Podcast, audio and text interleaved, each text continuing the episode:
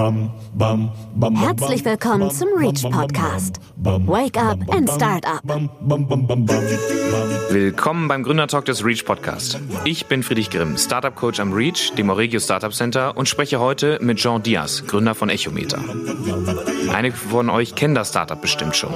Echometer ist eine Softwareanwendung, das mit psychologischem Know-how hilft, das Potenzial von Mitarbeiterinnen und Teams in Organisationen freizusetzen. Dazu bedienen sie sich sogenannter Team Retrospektiven. Kürzlich hat Echometer eine Investmentrunde von circa 600.000 Euro abgeschlossen.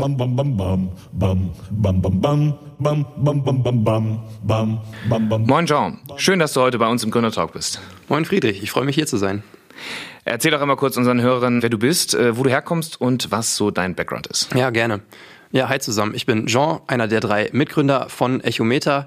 Äh, zu meinem Hintergrund kurz. Ich habe äh, angefangen mit einem dualen Studium bei Bertelsmann in der Fachrichtung International Management. Äh, habe dann noch auch zwei Jahre gearbeitet im Bertelsmann-Konzern. Äh, habe aber schon während des Studiums angefangen mit ersten äh, Side-Projects, würde man sagen. Also kleine Apps entwickelt. Nicht selber entwickelt tatsächlich, weil ich bin ja der BWLer immer in den Konstellationen. Äh, habe aber das Glück gehabt, äh, tolle Jungs kennenzulernen, ähm, ja, die auch heute tatsächlich noch größtenteils Teil vom Echometer-Team sind, äh, mit dem wir damals dann Dinge gestartet haben. Und von daher war es eben nur eine Frage der Zeit, bis wir dann eben mit Echometer auch eine Idee gefunden haben, die wir in Vollzeit verfolgen konnten. Wir wollen heute über euer Startup reden, was euch bewegt hat zu gründen, wie ihr auf diese Idee gekommen seid und natürlich auch über eure erste Investmentrunde ein bisschen. Ähm, aber zuallererst Ihr wollt mit Echometer Unternehmen helfen, das Potenzial ihrer Mitarbeiterinnen freizusetzen und bietet euch dabei äh, sogenannten ja psychologischen Know-how. Äh, du musst uns einmal erklären, wie genau euer Produkt funktioniert und wie man, was man sich darunter vorstellt. Ja, klar, gerne. Ähm, also grundsätzlich äh, gibt es ja den Trend hin zum agilen Arbeiten. Das bedeutet im Grunde, dass man eben die versucht, die Arbeitsweisen so anzupassen, dass man als Team schneller auf die Veränderungen am Markt eingehen kann. Ähm, als Startups kennen wir das natürlich alle auch ganz besonders, aber in vielen Unternehmen spielt das halt teilweise noch leider gar keine Rolle. Und für die Unternehmen wird es immer mehr eine Herausforderung vor dem Hintergrund der Digitalisierung, weil es ist ja mittlerweile keine äh, so, naja, drastische Hypothese, wenn man sagt, dass eigentlich jedes Unternehmen ähm, einen digitalen Touch hat oder bekommen muss. Und wer sich dagegen sperrt, der ähm, naja, der arbeitet daran, seine Daseinsberechtigung im nächsten Jahrzehnt wahrscheinlich schon zu verlieren. Und vor diesem Hintergrund ähm, sind diese agilen Arbeitsweisen eben ein sehr wichtiger Faktor und das sehen wir auch, dass es viele Unternehmen gerade beschäftigt. Und innerhalb dieser agilen Arbeitsweisen wiederum ist dann die Teamretrospektive eben genau ein Werkzeug oder eigentlich ein Workshop-Format, was Teams nutzen, um ihre Zusammenarbeit zu reflektieren und weiterzuentwickeln. Und was wir an der Stelle machen, ist, dass wir mit Echometer eine, ein, ein Werkzeug bereitstellen, um diese Retrospektiven durchzuführen, vorzubereiten und nachzubereiten. Und der Kern des Ganzen ist dabei, dass wir die psychologische Forschung zu erfolgreichen Teams nutzen. Ähm, das runterbrechen in sogenannte Verhaltensanker und diese Verhaltensanker nutzen, um vom Team vorab zu diesem Teamworkshop quasi schon Feedback einzuholen so dass man dann als Team in der Retrospektive genau auf die Ergebnisse schauen kann und dann ganz gezielt die Erfolgsfaktoren reflektiert, die am Ende dem Team weiterhelfen. Da geht es also um Aspekte wie äh, Fehlerkultur, Kundenorientierung, ähm, um einfach nur zwei Beispiele zu nennen. Du hattest es vorhin schon erwähnt, das Thema Psychologie und psychologische Forschung. Wie seid ihr denn an die Forschung geknüpft? Also wo ist denn da euer direkter Bezugspunkt? Ja, Genau, ich kann ja einfach mal so ein bisschen zu der Entstehung von Echometer quasi berichten. Äh, die Idee damals ist entstanden im Rahmen der äh, Founders Academy. Mittlerweile heißt sie Founders äh, oder Startup School, der Founders Foundation in Bielefeld, wo wir uns eben neben diesen ganzen Projekten, die wir schon als kleine Apps entwickelt haben, ähm, sind wir dann eben drauf gekommen, dass es durchaus Sinn machen könnte, sich auch mal mit B2B-Ideen zu beschäftigen. Also nicht nur mit kleinen Apps, die ich selber im Alltag nutzen würde, sondern eben vor allem mit ähm, mit vielleicht auch komplexeren Programmen, die aber eben für Unternehmen vor Ort äh, wichtige Herausforderungen lösen. Und so sind wir drauf gekommen, dass es eben ein spannender Markt ist, sich den Kulturwandel in Unternehmen anzuschauen und äh, haben uns angeschaut, okay, was sind auch Modelle, die vielleicht äh, im Ausland schon erfolgreich angelaufen sind, wo man sieht, dass da Traction ist und dass die grundsätzlich erstmal funktionieren, um dann dar darauf aufbauend quasi das Ganze weiterzudenken. Und äh, wir haben dann Christian tatsächlich auch kennengelernt im Rahmen eines der nächsten Batches. Das heißt, Christian hat äh, selber in dem Rahmen äh, auf der Bühne gestanden und eine Startup-Idee gepitcht, äh, damals zum Thema Recruiting und auch da, wie man das psychologische Know-how reinbringen kann.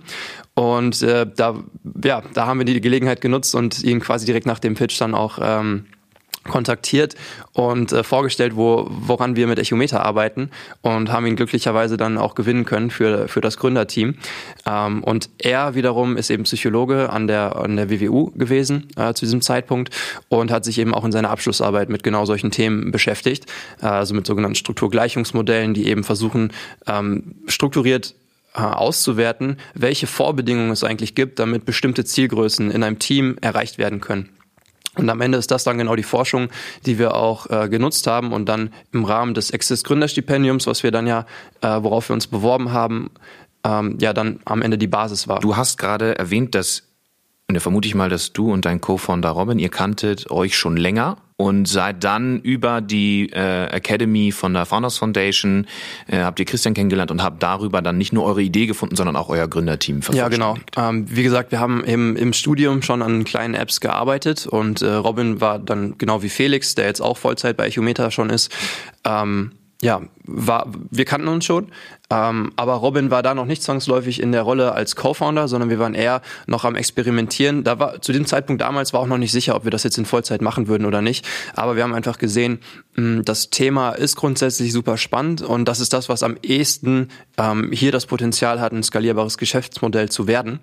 Und äh, dann war Christian quasi auch mit der Anstoß, dass wir dann gesagt haben, okay, wenn wir jetzt, wir, wir wissen, dass der Markt da ist, weil wir hatten damals schon Letter of Intents gesammelt von äh, potenziellen Kunden, die so ein Produkt ähm, mal testen würden. Und gleichzeitig hatten wir dann mit Christian auch das Know-how im Team, dass wir gesagt haben, jetzt sind wir in der Position, wirklich sagen zu können, dass wir die Richtigen sind, um dieses Problem zu lösen. Weil das ist, glaube ich, für viele Absolventen ja auch immer eine schwierige Fragestellung, wenn, weil Investoren sowas äh, fragen werden, äh, warum seid ihr genau die Richtigen, um dieses Problem zu lösen? Jetzt konnte ich natürlich immer auch vor meinem Hintergrund ein bisschen was erzählen, weil ich eben bei Bertelsmann äh, damals einiges mitbekommen habe, auch zum Thema Kulturwandel, Mitarbeiterbefragung, agiles Arbeiten, was so die Aspekte sind, sind, die wir auch am Ende natürlich vereinen.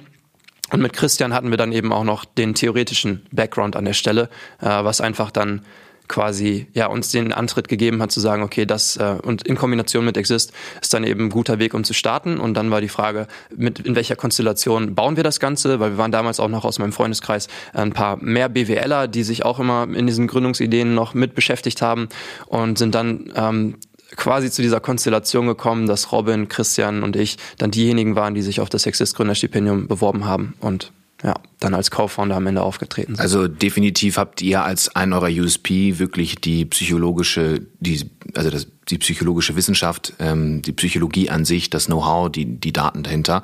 Und das ist ja auch da etwas, wo Exist auch darauf abzielt, dass die sagen, ja, wir wollen aus der Wissenschaft heraus etwas gründen, wir wollen da ähm, den Transfer irgendwo sehen. Äh, wie seid ihr auf Exist gekommen oder wo kam das das erste Mal auf, dass ihr euch dann gesagt habt, ja, lasst uns unbedingt Exist machen, weil das, was man hört, in immer auch so ein bisschen zweigeteilte Meinung, Exist, super, wenn man es bekommt, äh, sind ja circa, also bis zu 140.000 Euro an äh, Funding was man da bekommt, ohne dass man Eigenteile abgeben muss. Aber der Weg bis dahin ist ja nicht ganz einfach und auch relativ schwierig äh, in der Antragstellung. Wie, wie war das für euch?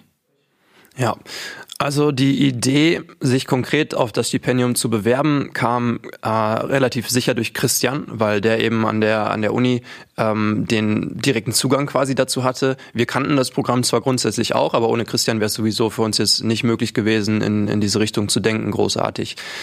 Ähm, genau, also Christian als Anstoßgeber und dann haben wir uns eben angeschaut, okay, was muss man grundsätzlich machen? Äh, das war eben vor allem dann dieses, dieses, naja, den Businessplan zu schreiben, wo man eben auch nochmal zeigt, welche, welchen Teil der Forschung bringen wir jetzt eigentlich in die Praxis. Und da ist es, glaube ich, auch besonders wichtig, äh, zu unterscheiden, was man im Antrag macht und was man dann wirklich entwickelt. Weil ich glaube, das ist der Grund, warum viele oder warum dieses Image von Exist nicht immer positiv ist. Also auch wir haben eben mit vielen Mentoren ähm, aus Founders Foundation und dem Umfeld so gequatscht. Und äh, manche haben ein sehr gutes Bild, weil die Startups, die durchkommen mit Exist und nachher halt groß wachsen, die haben häufig dann tatsächlich ein, ein naja, Vorteil, weil sie eben wissenschaftlich fundiert unterwegs sind, was viele andere nicht tun. Ähm, gleichzeitig besteht einfach ein, ein riesengroßes Risiko, glaube ich, dass man sich zu sehr daran klammert was man in diesem Konzept am Anfang mal geschrieben hat, weil auch da haben wir natürlich in die Richtung gedacht, eine Recommendation Engine zu bauen und äh, verschiedene andere Modelle, also um die Forschung quasi auch noch weiterzubringen, dass wir quasi ein, ein, ein Tool bauen, was ähm, nicht nur was aus der Forschung in die Praxis bringt, sondern aus der Praxis neue Erkenntnisse für die Forschung. Ähm, das ist nach wie vor ein super cooler Ansatz aus meiner Sicht, aber nichts, was wir jetzt gerade leisten könnten. Und genau das zu erkennen, was ist eigentlich das, was wir jetzt im ersten Schritt leisten können und leisten sollten und was sind Dinge, die zwar unserer Vision, in unserer Vision wichtig sind, aber gerade keine Rolle spielen, weil am Markt interessiert das kein, ähm, also wir hätten keinen Kunden gewonnen, wenn wir sagen, ja, wir nutzen eure Daten, um daraus wieder was ähm, für die Forschung zu gewinnen. Dann können wir eine Masterarbeit oder sowas vielleicht mitschreiben, aber als Startup reicht das einfach nicht als Grundlage. Äh, und daher muss man wirklich wenn man dieses Konzept dann geschrieben hat, das war eine Menge Arbeit und hat auch, also mir hat's viel Spaß gemacht. Wie lange habt ihr gebraucht? Aber wir haben uns äh, viel Zeit gelassen, ähm, glaube ich. Also wir haben uns keinen Stress gemacht, so rum gesagt, sondern wir haben. Gut, ja. Ähm, ich, ich weiß tatsächlich nicht, äh, wie jetzt der genaue Zeitrahmen war, aber ich weiß noch, dass ich, ich war halt für Bertelsmann in, äh, in den USA, in Atlanta, äh, für drei Monate und diese drei Monate habe ich quasi dann abends immer so ein bisschen an dem Ding geschrieben. Christian hatte seinen Part gemacht, ich meinen Part, wir haben uns irgendwie zusammen, ne, also abgeglichen. Ähm, und ich meine, dann haben wir das wahrscheinlich im, äh, im Herbst oder so losgeschickt. Also wir haben wirklich uns viel Zeit gelassen, aber da, dafür ist es eben auch gut geworden, glaube ich. Weil wir, also Robin und ich, wir waren eben beide bei Bertelsmann und hatten noch so eine Vertragsklausel drin, weil wir sonst unser Studium hätten zurückzahlen müssen. Das heißt, wir wussten, wir können erst ab Februar 2019 in Vollzeit starten. Ähm, das heißt, wir waren halt way too early quasi damit äh, beschäftigt, schon diesen Antrag zu schreiben. Äh, deswegen an der Stelle dann kein Zeitstress an der Stelle. Also konntet ihr euch wirklich da äh, richtig reinhängen, um den dann auch bestmöglich perfekt umzusetzen? Ja, also ich glaube, perfekt war nie der Anspruch, ähm, eher realistisch. Und ich glaube, also man bekommt ja auch ein Feedback am Ende aus dem aus dem äh, Antrag. Und das der Grund, glaube ich, warum wir das dann bekommen haben, weil wir hatten auch wiederum ein paar Lücken drin, kann ich mich, also und der Aspekt, den wir halt super gut hatten, was glaube ich viele andere Teams nicht haben, ist halt die LOIs, die wir gesammelt haben. Also die Letter of Intents, die eben zeigten, dass wir A, uns nicht zu schade sind, auch ohne ein Produkt und ohne alles äh, mit Kunden zu reden eben auch ein Commitment einzuholen, also einfach mal so einen Zettel rüber zu schicken, den wir mit Unterschrift zurückhaben wollten, äh, um halt dann quasi mit dem Unternehmen weiter im Kontakt zu bleiben und dann auch so ein bisschen halt, ja, unternehmerisch äh, an der Stelle ranzugehen.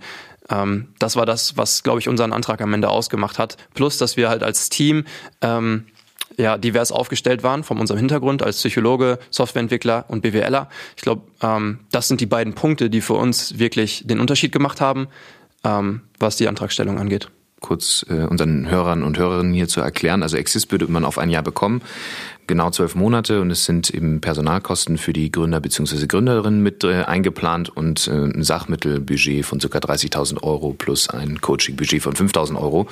Und äh, das ist quasi genau ein Zeitraum, der zwölf Monate äh, beansprucht. Wann ist dann bei euch Exist ausgelaufen? Genau, ausgelaufen ist es im Januar ähm, 2020 dann waren schon die ersten Erfolge ähm, innerhalb dieser Förderung zu sehen, also schon die ersten Umsätze, die ihr vielleicht machen konntet? Ja, also ähm, ganz interessant, vielleicht auch äh, an der Stelle, wir hatten ja diese LOIs, die wir uns im Rahmen der Antragstellung eben schon geholt haben. Ja. Ich glaube, von den LOIs ist am Ende jetzt keiner aktuell unser Kunde. Und das war auch äh, super schwierig, die Unternehmen wieder an Bord zu holen, nachdem wir ähm, dann auf die Antragsbestätigung gewartet haben und so weiter und so fort. Und da eben eine lange Phase war, wo wir jetzt den Unternehmen nichts Neues wirklich vorweisen konnten. Wir haben natürlich die genurtured mit immer ein bisschen Konzepten und so weiter und so fort. Aber das war schon mal der erste Fuck-up für uns, dass dass wir so dachten, okay, wir haben jetzt schon die ersten irgendwie zehn Kunden safe. Ähm, Pustekuchen, LOI ist halt auch unverbindlich und das äh, hat sich natürlich dann auch jeder darauf berufen. Das heißt, wir hatten zwar dann am Ende ähm, ja, Interviewpartner, das haben sie durchaus noch gemacht, aber wir hatten niemanden, der bereit war, das im Unternehmen so zu pilotieren, wie wir es eigentlich gedacht hatten. Das heißt, das erste halbe Jahr Exist war dann ähm, wirklich nochmal damit behaftet, neue Unternehmen zu finden. Ähm, ja, die am, die am Ende als Pilotkunden dienen würden. Und es war vor allem die zweite Hälfte, wo wir dann auch ähm, wieder die ersten Umsätze gemacht haben, das heißt wieder dann tatsächlich die ersten Umsätze gemacht haben, die damals noch äh, eher Beratungsumsätze waren. Und dann zum Schluss, zum glücklicherweise auch dann die ersten Umsätze, ähm, wo wir tatsächlich für die Software bezahlt wurden. Also dann diese Monthly Recurring Revenues, die man eben für die Software Subscription ähm, dann einnimmt, also für das eigentliche Abo. Und das, was wir natürlich auch eigentlich als Startup machen wollen. Okay, ja, und äh, seitdem hat sich dann auch ein bisschen ja was verändert bei euch. In dem Fall, dass ihr jetzt kürzlich eine Finanzierungsrunde abgeschlossen habt. Da wurde ja schon äh, drüber berichtet, da gehen wir gleich auch nochmal drauf ein.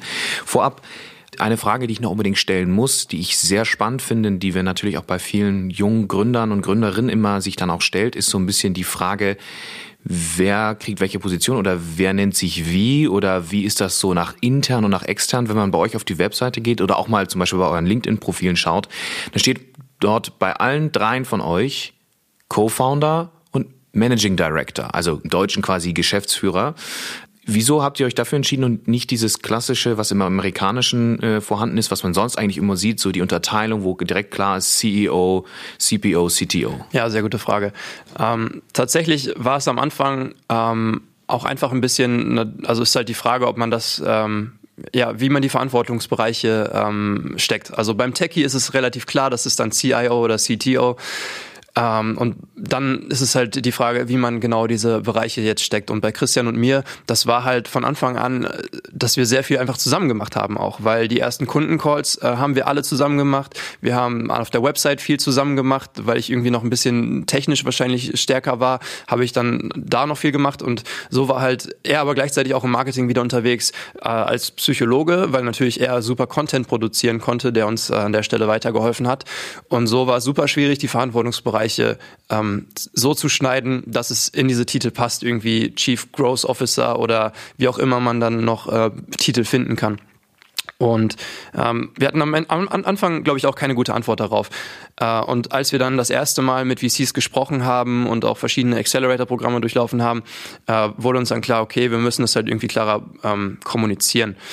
Und äh, mittlerweile die Lösung, die wir gefunden haben, ist, dass wir holokratisch aufgestellt sind, also Holokratie als, ein, als eine moderne Organisationsform wo man eigentlich schaut, äh, welche Rollen haben wir grundsätzlich zu besetzen und welche Verantwortlichkeiten liegen halt in diesen Rollen. Und mittlerweile ist ähm, das eben unsere Lösung, weil Managing Director ist für uns einfach nur eine Rolle von vielen, die wir ausfüllen.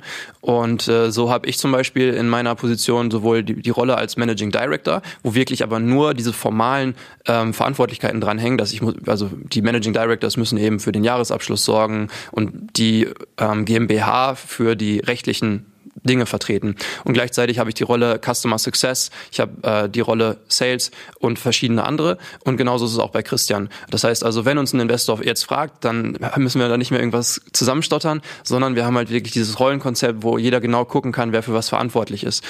Ähm, und das ist aus unserer Sicht eine ganz gute Lösung, weil wir eben auch äh, versuchen, nicht künstlich Hierarchien reinzuziehen, weil das ist eben, ich glaube, ein häufiger Pitfall auch bei, bei Startups, wenn sie anfangen zu skalieren, dass man sagt, ja, wir sind halt voll das freundliche und familiäre Umfeld und blablabla und am Ende merken die Founder erst viel zu spät, dass sie ein eigenes Bottleneck geschaffen haben, weil sie am Ende selber alle Entscheidungen treffen äh, und, und ja, dass das größte Problem wird, um das Unternehmen oder das Startup weiter, weiter auf Wachstumskurs zu bringen. Und ich glaube, dem haben wir halt dann sehr gut an der Stelle entgegengewirkt. Äh, das, das wirkt auf jeden Fall nach einer sehr spannenden Strategie über die, die Thematik, dass ihr euch drei Managing Director nennt und eher nach intern dann eine Unterteilung macht, aber nach außen hin ähm, als relativ gleich austritt. Da waren du gerade Holokratie äh, das so nennst. Das ist ja sehr moderner oder ja doch wirklich ein sehr moderner Ansatz und ihr das auch vorantreibt. Wie ist dieses Thema Holokratismus oder Holokratie bisher in, in Deutschland oder bei Startups oder als Organisationsform bisher ja, angenommen? Tatsächlich die Inspiration dazu haben wir bekommen auf der einen Seite von Raidboxes, ein anderes Startup aus Münster, die ähm, auch sich so aufgestellt haben und gleichzeitig von vielen unserer Kunden weil unsere Kunden sind eben Unternehmen, die sich mit agilen Arbeitsweisen entweder schon sehr lange auseinandersetzen oder aber sogar schon damit gegründet wurden. Ähm, und in dem Rahmen sind wir immer wieder darauf gestoßen und haben uns auch überlegt, wie passt eigentlich Echometer produktseitig zu dem Thema Holokratie, äh, bis wir dann gemerkt haben, dass eigentlich unsere Herausforderung, ähm, die am Anfang, also am Anfang hat man noch keine Herausforderung im Rahmen der Organisation, weil man ist irgendwie drei, vier, fünf Personen. Das heißt, man braucht keine wirklich formalen äh, Regeln oder kann auf viele verzichten, weil man alles auch bilateral lösen kann. Wenn man dann irgendwann in dem Bereich ist, dass man zehn Personen sind oder noch ein bisschen mehr sogar, dann äh, wird das sehr wohl ein Problem. Und in dem Rahmen haben wir halt dann für uns wirklich immer geschaut, dass wir uns Pain-basiert weiterentwickeln. Also Pain in dem Sinne, wenn wir halt einen Schmerz gemerkt haben, dass wir dann gesagt haben, okay, ähm, jetzt müssen wir eine bestimmte, Ding, bestimmte Dinge ändern in unseren Arbeitsweisen. Und wir als ähm, Echometer also als Hersteller eines Tool für Retrospektiven haben wir natürlich dann auch selber Retrospektiven an der Stelle genutzt, um immer so vorzugehen. Und äh, Holokratie an der Stelle war dann eben eine, eine dieser Optionen. Und da haben wir uns dann für entschieden, das jetzt schon ein bisschen früher einzuführen, als dass wir es wirklich in der, im vollen Umfang brauchen würden. Einfach weil wir diesen Wachstumsschmerz ähm, ja, möglichst schon im Vorfeld proaktiv angehen wollten. Das heißt, äh, wenn man eben weiter wächst und wir hätten jetzt irgendwie 20 Leute, also das ist noch weit weg, aber ähm, das kann durchaus passieren. Äh, wir sind mit Praktikanten und Werkstudenten aktuell äh, zu zehnt. Ja, und äh, wenn man dann erstmal gewachsen ist und dann versucht, Holokratie einzuführen, dann ist es, glaube ich, nochmal viel aufwendiger, als wenn man zumindest das Kernteam schon mal geschult hat und sich alle in diesem Format wohlfühlen und auskennen, um es dann eben weiterzutragen. Deswegen sind wir an der Stelle dann diesen Weg gegangen. Und ja, ist noch nicht super verbreitet, äh, weil es natürlich immer auch problematisch ist in bestehenden Hierarchien, dass Konzept umzusetzen. Das hat einfach viel Konfliktpotenzial äh, und muss auch am Ende von den Mitarbeitenden angenommen werden. Von daher ist es äh, sehr spannend, dass wir eben diese Erfahrungen machen dürfen. Und ich glaube, viele Startups werden sich genau für diesen Weg entscheiden. Gleichzeitig ist es kein einfacher Weg von äh, klassischen Hierarchien, sich dahin zu entwickeln. Ähm, weswegen die Verbreitung noch nicht so groß ist, wie ich mir vielleicht eigentlich wünschen würde, weil am Ende macht es das Arbeiten äh, angenehmer. Man kann viel mehr Verantwortung in die Teams reingeben. Ähm, und ich denke grundsätzlich, dass das genau die Richtung ist, wo auch klassische Unternehmen sich hin entwickeln werden müssen. Und ihr die dann dabei auch unterstützen könnt. Absolut. Ja, das habe ich mir gedacht. Wenn man aus dem, was du jetzt gerade gesagt hast, eine ganz scharfe, wirklich klare Empfehlung rausgeben würdet, oder du jetzt zum Beispiel an Startups, wie würde die lauten, gerade was Organisationshierarchie angeht? Ähm, ja, ich, Also ich glaube, es ist, es wirklich ähm, am Ende, ich würde jetzt, ich habe gerade überlegt, ob ich irgendwas empfehle, ja, macht irgendwie auch Managing Director oder so, weil das ist, glaube ich, Quatsch. Manchmal bietet, manchmal kann man ganz einfach auch die Rollen aufteilen, wenn man das möchte. Man kann sich aber auch bewusst dafür entscheiden, eben quasi auf diese Titel, die Hierarchie andeuten, zu verzichten. Ähm, aber was die Organisationsform insgesamt angeht, ist, glaube ich, für uns eine wichtige Erkenntnis, dass man sich als Startup die Freiheit nehmen sollte, erstmal frei zu experimentieren, sich aber durchaus mit verschiedenen Organisationsweisen schon mal auseinanderzusetzen, also gerade was in der Entwicklung zum Beispiel Scrum angeht oder andere Modelle, die sich wirklich anzuschauen, vielleicht wenn man das Exist-Stipendium hat, dieses Coaching-Budget auch zu nutzen, um diese Formate auch nochmal dann professioneller kennenzulernen, äh, um dann selber das zu adaptieren.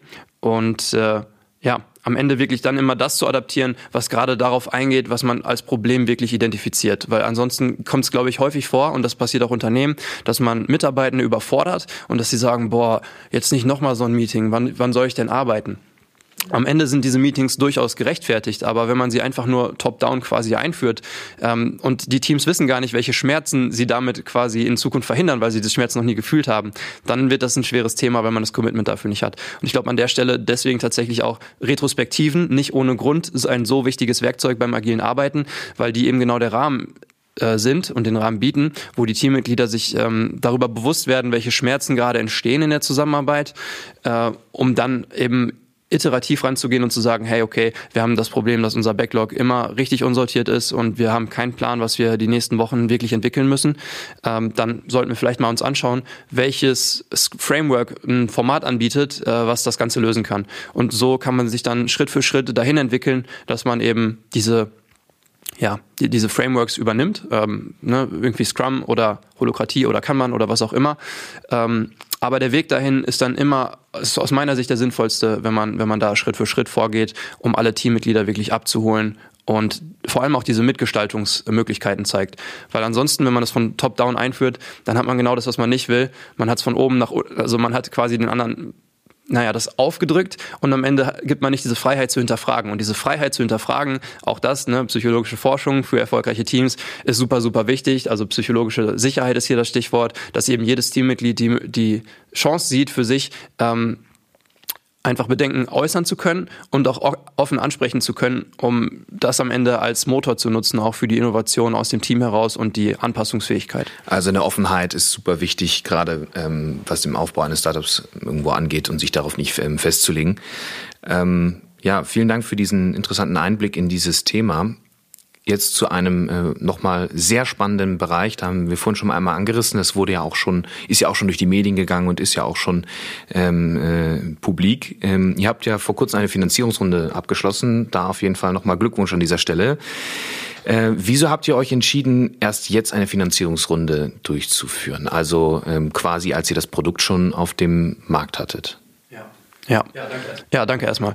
Ähm, ja, für uns ähm, war das Thema Finanzierung erstmal natürlich kein so großes während der Exist-Zeit, weil da hat man eben genau die Möglichkeit, äh, sich auf das Produkt und den Markt zu fokussieren, was auch, glaube ich, goldrichtig ist. Ähm, und wir hatten dann eben die Chance, aus den Umsätzen, die wir daraus generiert haben, schon mal so weiter überleben zu können. Ähm, was wir eben dann auch für uns gesagt haben, ist der richtige Weg, weil wir haben eben noch viele Unsicherheiten im Produkt. Wir haben Features, von denen wir noch nicht wissen, wie sie angenommen werden und die aber entscheidend am Ende dafür sind, äh, wie der Erfolg von Echometer ist und vor allem auch, wie die, wie die Strategie ist und äh, haben deswegen die Möglichkeit genutzt, an der Stelle aus diesem kleinen Setup heraus und gebootstrapped quasi erstmal äh, weiterzumachen um dann den bestmöglichen Punkt abzuwarten, wo wir halt merken, dass wir gerade eine Traction generieren am Markt. Das heißt, dass wir wirklich in der Lage sind, äh, viele neue Kunden A zu begeistern, B onzuboarden und dann natürlich auch äh, vertraglich zu binden. Und als das dann der Fall war, ähm, ja, haben wir, haben, dann wurde das Thema erst für uns halt quasi richtig relevant. Das war ähm, tatsächlich so Mitte letzten Jahres, äh, also 2020 und dann wahrscheinlich schon so ein bisschen im April auch, äh, wo wir mit VCs auch gesprochen haben äh, und unsere Early Traction quasi gezeigt haben. Also einfach ganz transparent. Damals waren wir irgendwie bei äh, 5000 Euro MAA, also Monthly Recurring Revenues. Und äh, das ist, naja, ist schon ganz okay, aber es ist noch nicht das, was VCs eigentlich sehen wollen. Deswegen war es umso cooler, dass wir dann schon ähm, ja noch im Sommer quasi auch diese 10k gerissen haben. Und dann haben wir gesagt, okay, jetzt ist auf jeden Fall der richtige Zeitpunkt. Jetzt sind wir uns sehr sicher, dass wir diese Traction generieren können und nicht, dass wir ein Funding reinholen und am Ende kaum äh, mehr Umsatz daraus generieren, weil das ne, Geld kann man nur einmal ausgeben und das wäre sehr, sehr ärgerlich, wenn man zu früh das Funding reinholt und Dinge am Ende ähm, in Dinge investiert, die dann doch nicht den Wachstumshebel zeigen, weil diese Chance hat man leider nur einmal. Und dann war es halt umso cooler, dass wir, dass wir während der Zeit, wo wir uns um das Funding dann gekümmert haben, wirklich immer, immer weiter gewachsen sind und dadurch auch die Investoren natürlich eine sehr gute Sicherheit hatten, dass sie wussten, also wir wären auch so weiter gewachsen ohne das Funding, nur jetzt mit dem Funding im Rücken können wir unser Wachstum natürlich nochmal deutlich beschleunigen. Ähm, was einfach eine andere Art der Finanzierung ist, als wenn man nur auf dem Papier ein Konzept hat oder so und sich dann Funding reinholt. Ähm, genau. Du hast gerade schon erwähnt, dass ihr gebootstrapped habt. Äh, unter Bootstrapping versteht man ja äh, die Finanzierungsmöglichkeit durch eigene Umsätze, also dass ihr kein Kapital reinholt, weder Fremd- noch Eigenkapital, also externes, ähm, sondern eben die ersten Umsätze generieren könnt und euch dadurch langfristig auch wieder selber finanziert. Ähm, war, gab es aber in dieser Zeit, wo ihr eben gebootstrapped habt, gab es da kritische Momente, wo ihr gemerkt habt, oh, jetzt passt das mit der Liquidität nicht, jetzt ist das schwierig, da zukünftig Rechnungen äh, zu begleichen oder wart ihr da eigentlich trotzdem schon immer so gut, so einfach, so lean aufgestellt, dass da keine größeren Kostenblöcke auf euch zugekommen sind? Ja. Ja, wir haben natürlich darauf geachtet, und das muss man in, der, in, den Phasen dann auch, dass man nur Commitments eingeht auf Kostenseite, die man umsatzseitig auch decken kann. Äh, das heißt, gerade in der ersten Phase haben wir wirklich sehr viel Wert darauf gelegt, dass wir jährliche Abonnements abschließen, also dass Kunden eben Echometer für ein ganzes Jahr buchen. Äh, oder wir es halt deutlich teurer gemacht haben, wenn die Kunden flexibel sein wollten und um halt monatlich zu arbeiten. Und so haben wir dann wirklich jeden Monat geschaut, was sind jetzt die Umsätze, die wir, auf die wir safe, ähm, ja, mit denen wir safe rechnen können und haben daraufhin unsere Ausgaben dann moderat quasi angepasst. Ähm, das heißt, ja, am Ende für uns ein Modus durch dieses Abo-Modell und durch die jährlichen Subscriptions äh, etwas, was, glaube ich, sehr, sehr gut funktioniert hat. Äh, schwieriger wird es natürlich, wenn man nur Projektumsätze hat, weil die natürlich nicht wiederkehrend sind und am Ende ein größeres äh, Risiko ähm, bergen für die Planung. Was sehr spannend bei euren, äh, eurem Investment ist oder euren äh, den Investoren ist, dass auch die ähm, Flaschenpost-Jungs dabei sind. Wie wie kam der Kontakt zustande? Wie kam dieses Investment zustande? Und wo können die euch nochmal besonders unterstützen, neben dem finanziellen Support? Ja, genau. Also bei uns war es äh, tatsächlich vom Verlauf her, dass wir eben erst viel Kontakt auch mit VCs hatten ähm, und dann gesehen haben, okay, wir sind noch ein bisschen zu früh für VCs und gleichzeitig könnte es vielleicht auch einen besseren Weg geben, nämlich mit Business Angels zu arbeiten und die Runde da ein bisschen kleiner zu machen. Aber wir haben halt gesehen, dass wir selber auch organisch äh, quasi Geld generieren, weil das beste Geld, was man bekommen kann, ist das vom Kunden und das zweitbeste erst von, von Investoren. Ähm, Genau, und das heißt, den Weg wollten wir halt möglichst lange so bestreiten und hatten dann die Möglichkeit natürlich auch ein paar Business Angels positiv damit zu überraschen, als wir die kontaktiert haben, ähm, dass sie dann gesehen haben, oh krass, das sind aber sehr viele Umsätze. Also häufig werden sie halt approached von Teams, die deutlich weniger machen ähm, oder vor allem auch von der Validierung her noch super viele Fragezeichen haben, auf die sie keine guten Antworten äh, liefern können. Und äh, da war für uns dann tatsächlich so ein bisschen der Zeitpunkt, wo wir dann das erste Commitment hatten vom ersten Business Angel. Ähm, da ist es was quasi ein Selbstläufer. Selbstläufer wäre natürlich zu viel gesagt, weil wir haben auch viel daran gearbeitet, ähm, dass wir alle Kontakte, die wir eben hatten, strukturiert immer aufzuarbeiten, die regelmäßig zu informieren, also quasi alle zwei Wochen ein kurzes Update zu schicken, damit sie merken, bei uns geht's richtig weiter. Und so hatten wir die Möglichkeit, dass auch viele Business Angels, die uns zwar abgesagt haben, weil es thematisch nicht passt oder irgendwer aus irgendwelchen anderen Gründen, dass die uns weitere Intros gemacht haben und wir so am Ende ein riesen Netzwerk von Business Angels am Ende ähm, ja zumindest kennenlernen durften.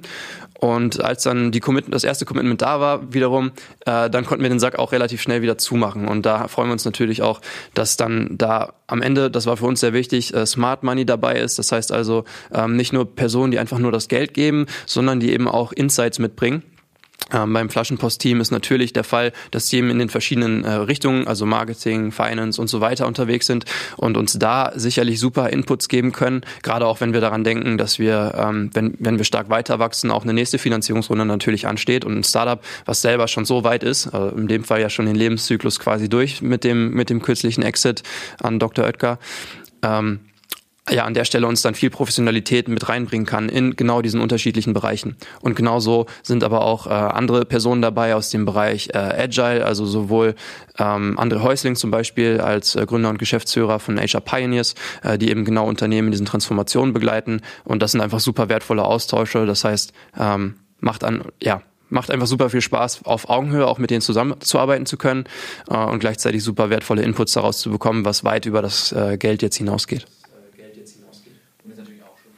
Und es ist natürlich auch schön zu sehen, dass ähm, ein Business Angel wie jetzt zum Beispiel ähm, Steffen Weich, der ähm, jetzt mit Flaschenpost natürlich diesen Wahnsinns-Exit hier in Münster hingelegt haben, dass die, dieses äh, Geld dann quasi auch im Ökosystem hier bleibt. Also Münster investiert in Münster quasi. Okay, dann ähm, wäre natürlich für unsere Hörerschaft hier oder Hörerinnenschaft ähm, hier noch sehr interessant, was eure ähm, oder jetzt auch dein, aber auch euer wichtigstes Learning war auf dieser gesamten Reise. Also was waren nicht nur vielleicht eine Sache, sondern vielleicht auch ein paar mehrere Sachen, wo ihr sagt so, wow, das ist super ja. wichtig. Ja, ich glaube, auf der, auf der Reise ähm, haben wir selber immer wieder gemerkt, wie falsch wir gelegen haben. Ähm, und das, das ist auch gut, dass man das merkt, weil ich glaube, schlechter ist, wenn man nicht merkt, dass man, dass man falsch liegt.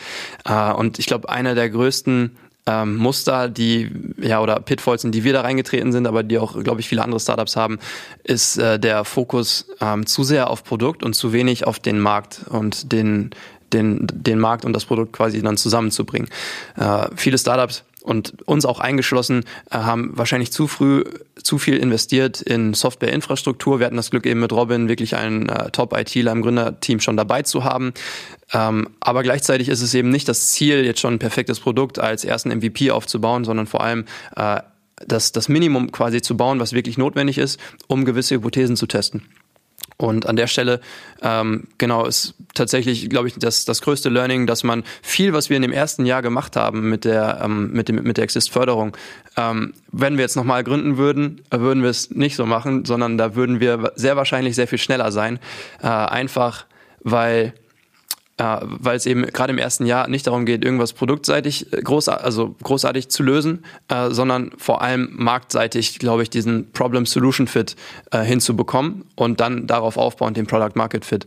Das heißt, wirklich sich mit möglichst vielen Kunden oder potenziellen Kunden unterhalten und wirklich darauf den Fokus legen. Man kann sich halt schnell so einen Sandkasten bauen im Produkt, wo man sagt, ja, unsere größte Herausforderung ist, dass wir jetzt dieses und dieses Feature entwickeln, weil dann können wir in den Markt gehen. Und das ist, glaube ich, häufig Quatsch, weil das, das hat man sich halt selber eingeredet, äh, basierend auf weiß nicht, vielleicht im Antrag zum Exist-Stipendium, dass das dieses eine Feature ist, was alle umhaut.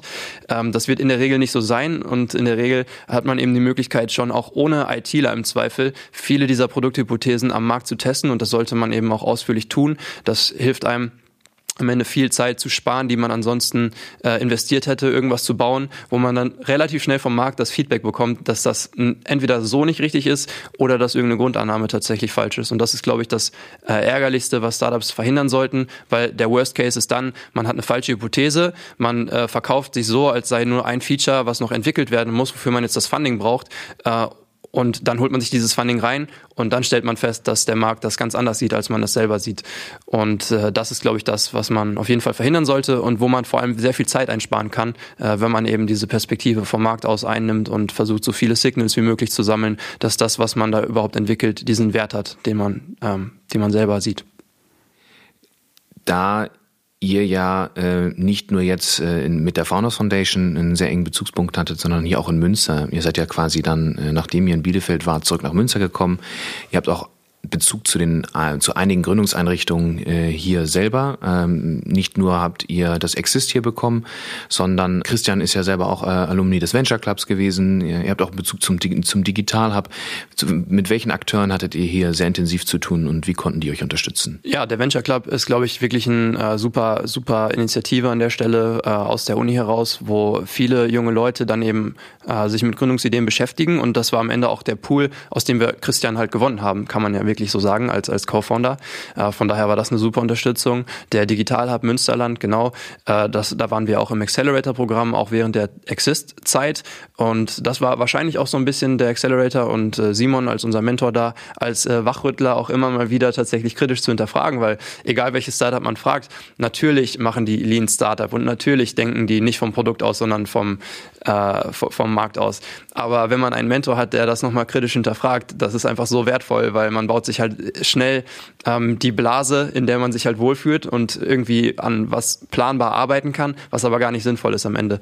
Äh, von daher, das war an der Stelle ein super wichtiger Input auch für die Entwicklung von Echometer und gleichzeitig am Ende auch das Netzwerk äh, aus dem Digital Hub Münsterland, äh, weil da hatten wir eben die Möglichkeit, mit vielen Unternehmen dann eben aus dem Netzwerk in Kontakt zu kommen Mm, und dann ja in unserem Fall glücklicherweise sogar auch als äh, Kunden überzeugen zu können. Und das hat auf jeden Fall, gerade in dieser Anfangsphase, wo es um jeden Kunden ankommt, weil man eben diese Signals an der Stelle braucht, A für das Selbstbewusstsein, ähm, um dann auch, auch weiter im Sales quasi zu machen, dass man sagt, ja, das, was wir tun, das kann funktionieren. Ähm, und diese Energie kriegt man, glaube ich, besonders aus den ersten Kunden, die man dann eben erfolgreich macht. Ähm, genau, von daher waren das äh, zwei super wichtige ähm, Beiträge an der Stelle aus dem aus dem Startup-Ökosystem. Von daher freue ich mich sehr, dass ihr hier was aufbaut, was auch den äh, nächsten Generationen Gründern genau in dieser schwierigen Phase, also ich glaube, das ist wirklich so emotional gesehen eine der aufregendsten Phasen, sowohl im positiven als auch im negativen Sinne, gerade weil eben diese, diese Emotionen dann sehr schnell vom Positiv auf Negativ wieder umschwenken. Darauf muss man sich einstellen, damit muss man leben können oder sich sogar auch ein bisschen darauf freuen, weil man eben weiß, dass nach jedem Tief man auch wieder die Möglichkeit haben wird, äh, sich auf ein Hoch hinauszuarbeiten. Äh, und in dieser Zeit wird man einfach so viele Fehler Fehler machen und sehen, wie falsch man gelegen hat am Anfang. Äh, und darüber kann man nachher dann lachen. Ähm, ja, aber das geht natürlich nur, wenn man auch die Mentoren hat, die einem in diesem Prozess unterstützen und dann auch aus diesen Tiefphasen mal wieder rausholt. Wie geht's bei euch denn jetzt weiter bei Echometer? Was sind jetzt eure nächsten Steps? Ähm, ihr werdet jetzt ja natürlich, wenn ihr die eure Finanzierungsrunde gemacht habt, jetzt anfangen auch noch stärker zu heiern, Personen einzustellen. Ähm, ähm, was sind da jetzt so die nächsten Meilensteine bei euch? Ähm, ja, wir haben tatsächlich einige Stellen ausgeschrieben, äh, sowohl im Bereich Marketing, Customer Success und Sales, äh, als auch natürlich, wie immer natürlich äh, im, im Bereich Development. Ähm, das heißt, ja, das Team zu wachsen, das ist eine der großen Herausforderungen, wo ich glaube, dass wir sehr gute Vorarbeit gemacht haben durch unsere ähm, Arbeitsweisen, wo wir sehr früh sehr viel äh, Gehirnschmalz reingesteckt haben mit Holokratie. Ähm, als auch mit, mit unseren Arbeitsweisen. Also wir arbeiten eben remote first, um eben auch in der Lage zu sein, nicht nur lokale Talente, sondern eben auch darüber hinaus einen großen Talentpool anzusprechen. Äh, und wir haben halt genau diesen Fokus wirklich zu sagen, hey, wir brauchen Leute, die besser in dem sind, äh, was sie halt machen in ihrem Jobtitel als wir. Das heißt, wir können zwar Marketing und macht das super viel Spaß, sich reinzuarbeiten, aber ähm, wir wollen am Ende natürlich Talente haben, wo wir uns sicher sein können, dass sie das besser lösen, als wir es lösen. Äh, und das macht uns eben auch besonders viel Spaß, dass halt jeder bei uns den Anspruch hat, der, äh, der oder die Beste in, in dem eigenen Gebiet zu sein und uns da eben auch zu unterstützen, genau dahin zu kommen. Am Ende ist es ja, dass wir versuchen, Leute zu holen, die Echometer ähm, besser machen und gleichzeitig, wo wir den Leuten wirklich helfen können, auch ihren Karriereweg am Ende ähm, ja positiv zu beeinflussen. Und ja, die andere Herausforderung ähm, die wir haben, ist auf jeden Fall nach wie vor äh, Product Market Fit. Also am Ende äh, sagen, glaube ich, sehr viele sehr früh, ja, wir haben Product Market Fit, wenn sie halt meinen, sie haben irgendeinen Kunden gewonnen oder so. Aber Product Market Fit am Ende, wenn man das hat, dann das ist quasi die Essenz oder die Grundlage, äh, um dann auch von, von keine Ahnung, einer Million äh, Annual Revenues auf 10 Millionen oder darüber hinaus zu wachsen. Und daher, glaube ich, ist das ein Fokusthema, was man sowohl sehr früh hat und was einen auch noch sehr lange begleitet, weil genau, wenn man das hat, das ist halt ein sehr, sehr großes Asset. Und sich zu früh einzureden, dass man es hat, das verhindert, dass man dann den wirklichen Product Market Fit erreicht. Von daher auch das äh, weiterhin Teil unserer Journey. Äh, und wie können die dich jetzt zum Beispiel erreichen oder äh, euch erreichen am besten? Ja, gerne einfach mal auf der Website vorbeischauen, ähm, echometerapp.com oder echometer.de. Und da auf der Jobseite sind auch nochmal alle Positionen zusammengefasst. Und äh, Thema Hiring liegt dann eben bei meinem Co-Founder Christian, der die Rolle People and Culture ähm, inne hat. Und da freuen wir uns natürlich dann äh, über Bewerbungen einfach per E-Mail, gerne auch äh, formlos, um dann die Leute kennenzulernen, weil für uns das Wichtigste ist tatsächlich der Culture Fit, ähm, dass wir eben merken, dass die, die Herangehensweise und der hohe Anspruch an sich selber, ich glaube, das ist etwas, das kann man niemandem antrainieren. Viele Skills kann man trainieren, das glaube ich nicht äh, oder nur sehr schwierig. Und äh, ja, da freuen wir uns natürlich dann, euch kennenzulernen. Super, Jean, äh, vielen Dank, dass du heute hier warst. Ähm, es ist wirklich äh, sehr beeindruckend, was ihr äh, als Team bisher geschaffen habt und wir sind natürlich auch noch super gespannt, was jetzt in den nächsten Wochen, Monaten und Jahren da auf euch zukommen wird. Das sind wir auch, ja. Genau, und äh, wir hören uns demnächst wieder zu einer weiteren Folge des Reach Podcasts. Bis dahin, äh, lasst uns die Ärmel hochkrempeln, getreu dem Motto Let's Create Future Together. Ja, vielen Dank, Friedrich, dass ich hier sein durfte. Sehr inspirierend. Das war der Reach Podcast. Create Future Together.